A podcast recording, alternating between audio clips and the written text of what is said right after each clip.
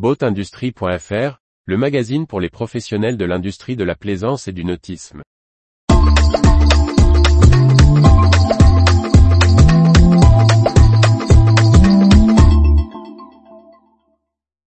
Sortir des frontières du nautisme et de la plaisance européenne.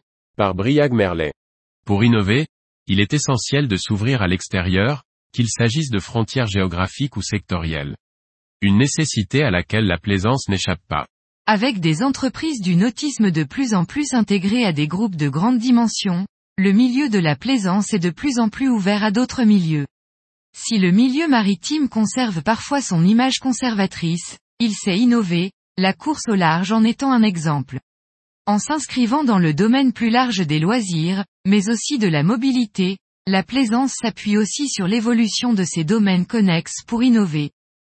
L'innovation passe par les matériaux.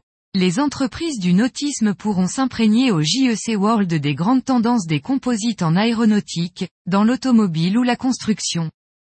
La transmission se fait aussi au sein des grands groupes entre les filiales. Le groupe BRP l'a bien compris avec son nouveau centre de design de Sophia Antipolis, qui travaille de manière transverse pour toutes les marques de loisirs de plein air de l'industriel canadien. Mais en s'installant sur la côte d'Azur, BRP dépasse aussi les frontières géographiques. Le groupe nord-américain veut aussi effacer le biais de sa culture orientée vers le Canada et les États-Unis. Ses équipes travaillent à des projets plus européens. À l'inverse, l'Europe se vit souvent comme le berceau de la plaisance.